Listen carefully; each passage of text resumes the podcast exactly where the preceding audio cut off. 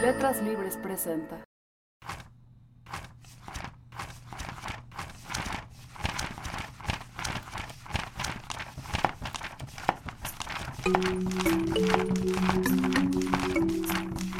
Esto es Detrás de las Páginas, nuestro recorrido mensual por los entretelones de cada nuevo número de Letras Libres. Bienvenidos. Nuestra edición de mayo de 2014 lleva por título Justicia sin Estado. Desde el 5 de enero de 2013, cuando un grupo de 800 personas de los municipios de Ayutla de los Libres, Tecuanapa, Florencio Villarreal y Copala tomaron las armas e instalaron retenes para proteger a sus comunidades de la delincuencia, quedó claro que no basta con que existan policías, tribunales y jueces para que haya justicia, ni para que los ciudadanos, armados o no, se sometan a la ley. Es necesario que detrás de ellos exista un Estado lo suficientemente fuerte para garantizar la seguridad y la impartición de la justicia en un entorno de igualdad, sin excepciones, sin irregularidades y sin corrupción. Joan Grillo es periodista, escritor y autor del libro El narco en el corazón de la insurgencia criminal mexicana. En este número escribe Autodefensas, héroes o villanos, un reportaje en el que relata cómo las autodefensas en Guerrero y Michoacán han despertado esperanza y al mismo tiempo miedo entre la población. Cuando uno está ahí en, Michoacán y viendo una situación excepcional, también es como difícil entender qué está pasando. Es como algo muy raro, una nueva forma de guerra en que hay barricadas y gente peleando entre ellos al mismo tiempo que el Estado está ahí, pero como no completamente controlando la situación. Yo creo que, y, realmente, ¿qué son los autodefensas? ¿Qué representan las autodefensas? Yo creo que no son tan fáciles de, poner así el, sello que son paramilitares, ni guerrillas, ni de la izquierda, ni de la derecha. Es algo nuevo. Y todo esto eh, también ha sido parte de la del, del narco-guerra en México, ¿no? Son muchas cosas que pasan que realmente nos dejan todos como sorprendidos, incluso buscando los, las palabras, eh, el vocabulario para describirlos, ¿no? Y esto como es parte de, de este cobertura, de ese reportaje, buscar como algo, como entender un poco más al fondo qué es esto, qué está pasando. No hay duda que hay muchos narcotraficantes mismos ya en las filas de las autodefensas. Es muy claro, tú vas a las barricadas, hablas con ellos y encuentras gente que abiertamente te dicen que han estado en los cables templarios o en otros cárteles o independientemente. Pero sin embargo, en su esencia, yo tengo la convicción de que en su esencia el movimiento de las defensas al principio fue un movimiento auténtico para pelear contra la delincuencia. En la tierra caliente de Michoacán vemos un lugar lleno con la ilegalidad el tráfico de drogas ahí es algo muy fuerte desde muchas décadas. Sin embargo, lo que hacían los caballeros templarios fue construir un cártel que era como otro estado, un estado paralelo que era predatorio. La forma en que extorsionan eh, en manera sistemática a todos los negocios, la forma en que matan, violan, decapitan, fue como empujando la población hasta un lado. Entonces mucha gente que tomaron armas contra ellos sí tienen malas historias, pero esto no significa que, que su lucha no es auténtica. Yo creo que sí, eh, las autodefensas lograron algo muy importante, que, que ellos lograron en, en poco tiempo que el gobierno no podría hacer, en desplazar el cártel. Sin embargo, claro que hay un riesgo, claro que hay un riesgo muy fuerte cuando tiene ciudadanos tomando armas, deteniendo, matando personas, es un riesgo muy fuerte. Entonces yo creo que eh, aunque hay que aceptar que ha sido un estado de excepción, que hay que aceptar que las circunstancias en Michoacán no han sido normales, sí es necesario ahora buscar una forma de salir de esto, que restablecer un estado de derecho en Michoacán.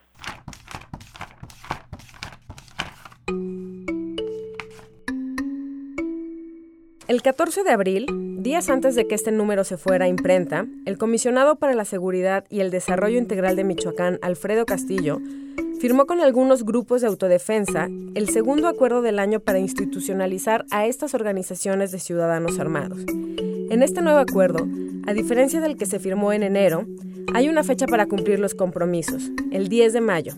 Para ese entonces, las autodefensas tendrán que estar incorporadas a los cuerpos de defensas rurales y haber registrado ante la Sedena todas sus armas. Grillo también nos dio su opinión sobre este acuerdo. Yo creo que este acuerdo de abril es lo más importante hasta ahorita y podría dar una salida para el gobierno y para las autodefensas de la situación. Yo creo que en enero fue algo diferente. En enero realmente fue un acuerdo temporal que no fue factible, ¿no? No fue factible incorporar como parte del ejército lo de las autodefensas. Yo creo que este acuerdo de abril eh, sí es algo más factible porque crea un nuevo policía estatal rural. Eh, ya puedes poner las reglas y, y podré intentar empezar a restablecer el Estado de Derecho. Todavía hay unos retos muy grandes. Uno de ellos es que el gobierno del Estado de Michoacán está muy podrido. Entonces, si, si pone los autodefensas, una policía estatal rural, ¿quién obedezca en ellos? Hay que como redefinir el Estado, hay que, hay tener elecciones y esos no, no están hasta el 2015.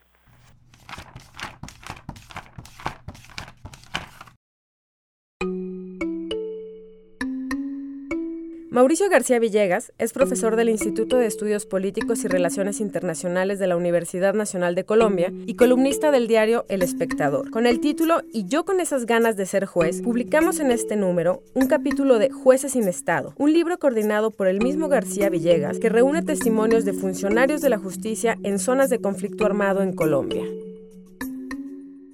Este es un libro eh, que hicimos eh, ya hace unos cuatro años largos eh, y que tenía la intención de mostrar un poco la complejidad del, de la justicia en Colombia.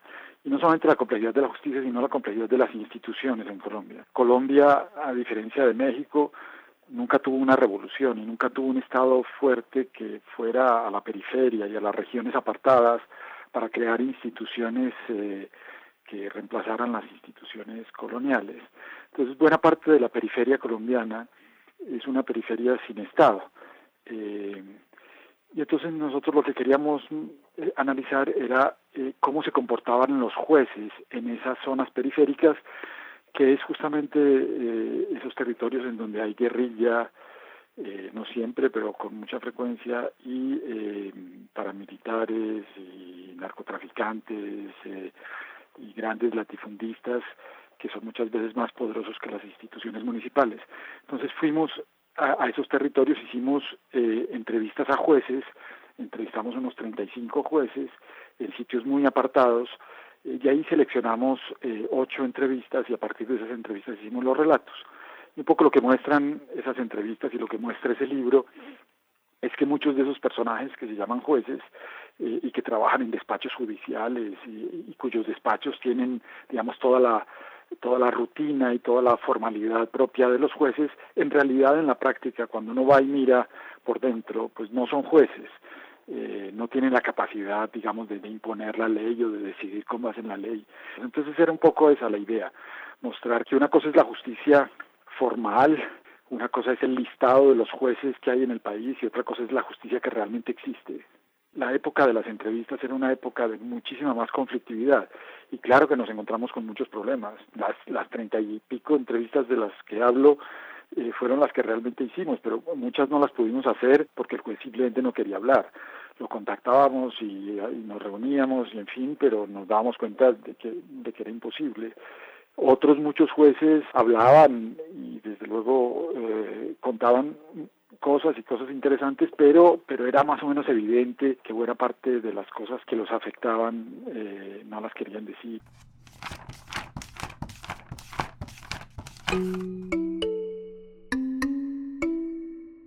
Sergio Cheifek es un escritor argentino que actualmente reside en Nueva York, donde es profesor de la NYU. En nuestra próxima edición publicamos su cuento Calandria, que forma parte de un libro colectivo organizado por Jordi Carrión y Reinaldo Ladaga, que será publicado en breve por Adriana Hidalgo Editora en Buenos Aires. La consigna que teníamos era escoger de, aquella antología Believe It or Not alguna de esas historias o casos bizarros y eh, desarrollar lo que quisiéramos alrededor de eso. Yo elegí este un relato básico que se trata de la extraña existencia de un pájaro que en lugar de cantar ladra, que en lugar de trinar eh, ladra, que existen en el sur de Chile, etcétera, y eso lo vinculé con otras cosas que estaba leyendo en ese momento de un americano argentino, Guillermo Enrique Hudson, que vivió en el siglo XIX en la Argentina y que tiene observaciones sobre la vida natural muy, muy inspiradoras. ¿no?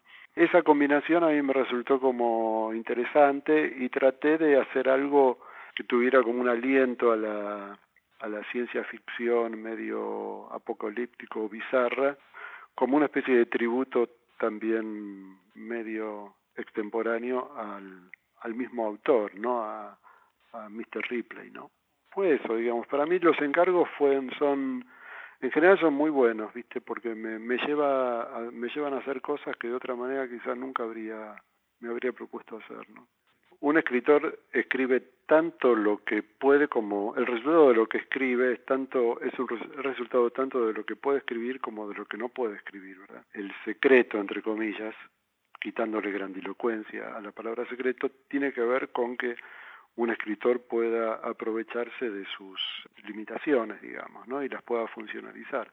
A mí no me saldría escribir como un relato más eh, habitual, digamos, eh, con comienzo, desarrollo, nudo y desenlace, digamos, ¿no? Tampoco me sale muy bien eh, seguir la trama de las acciones y los hechos. Entonces esa se produce una especie de hacerle la, de la necesidad virtud, ¿no? Eh, de modo que fui teniendo una forma de escribir más bien híbrida que toma un poco del testimonio, de la crónica, del ensayo bastante y de la narración entendida en términos de, eh, de relato, pero no relato vinculado con la cosa del cuento y de la aventura, sino de relato en tanto eh, despliegue de, de, ideas. Y para mí la, la escritura narrativa tiene que ser básicamente una especie de desarrollo del pensamiento, una especie de escenificación del pensamiento, ¿viste?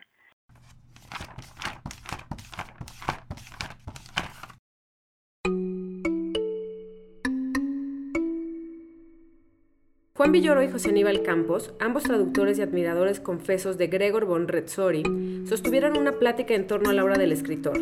Publicamos además un fragmento de Murmuraciones de un viejo, obra de von Retzori traducida por Campos.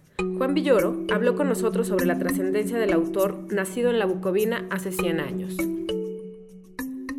Gregor von Retzori cumple 100 años es su, su, centenario y a pesar de que fue un autor bastante conocido en Europa Central, aún no tiene el peso que yo creo que su obra merece. Él nació en la Bucovina, que era la punta oriental del imperio austrohúngaro. Él pertenecía por nacimiento a la doble monarquía imperial y real del imperio austrohúngaro. Si se hubiera quedado en su ciudad natal eh, a lo largo del siglo XX, habría tenido distintas nacionalidades, habría sido austrohúngaro, rumano, soviético, dependiendo de los cambios en el paisaje de Europa. El hecho de no haber tenido un país definido, sin duda alguna jugó en su contra para ser un autor más representativo una realidad, pero pertenece a, a, los grandes espíritus ilustrados de Europa Central, fue un hombre sumamente cosmopolita que a lo largo de su vida trató de hacer una evocación prustiana del mundo perdido en eh, la Bucovina y también dejó constancia de sus errancias por Berlín, Viena y otras ciudades con una prosa eh, tan luminosa como cargada de sentido del humor sostuve una conversación con José Aníbal Campos, eh, que tradujo Edipo en Stalingrado, una de las mejores novelas de Gregor von Retzori. No es común que, que dos traductores se reúnan a hablar de, de un autor. Eh, yo traduje Memorias de un antisemita, que fue la introducción de von Retzori a nuestra lengua, y me parece que, que, es, que es, muy aleccionador eh, poder eh, ver cómo desde otra punta del mismo oficio, el de la traducción, eh, alguien como José Aníbal Campos, que es uno de los mejores traductores de la lengua, eh, entendió al, autor. Fonretor es un autor que desafía mucho al traductor porque su prosa es eh, extraordinariamente suntuosa, prustiana, cargada de adjetivos muy precisos, la sensualidad que él tiene por la evocación del entorno la lleva cada una de sus frases. El alemán es una lengua que se presta para frases larguísimas como de ferrocarril, que además incluyen varias cláusulas subordinadas y que por supuesto eh, le ponen los pelos de punta al traductor en español. Al mismo tiempo, el repertorio de su vocabulario y de sus intereses incluye cosas bastante ajenas a nuestra tradición, por ejemplo, las batidas de caza, ¿no? Los eh, perros, los eh, aditamentos, toda la vitualla que tiene que utilizar un cazador para ir a los Cárpatos en busca de un ciervo, todo eso lo evoca con, una precisión eh, extraordinaria y pone desde luego a prueba los reflejos y la flexibilidad de tu propia lengua es un autor muy interesante por la elevada complejidad de, su escritura y desde luego de lo que se trata es de que eso pase a nuestra lengua eh, sin que suene artificioso, eh, tratando de que la obra tenga un, timbre, un tono eh, que le resulte no solamente común, sino natural al lector en español.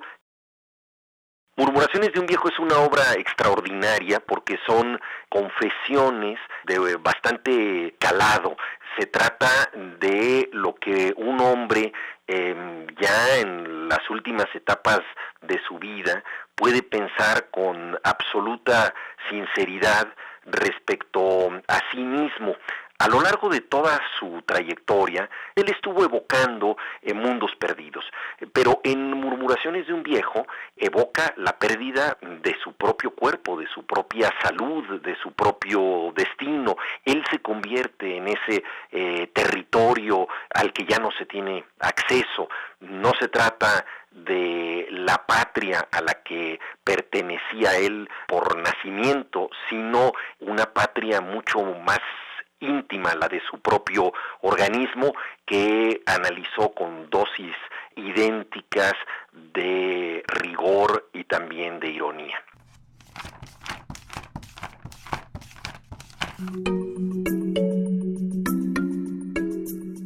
También en nuestro número de mayo publicamos Bocacho en escena de Mario Vargas Llosa, el prólogo a su obra de teatro Los diarios de la peste, inspirada muy libremente en el de Camerón. Juan Goitisolo escribe sobre los judíos conversos y la modernidad, y Jorge Edwards se adentra en los laberintos mexicanos. Pueden encontrar letras libres a partir del 3 de mayo en puestos de revistas y la versión para tableta en iTunes Store y en Google Play a partir del 1 de mayo. Soy Cintia Ramírez y esto fue Detrás de las Páginas.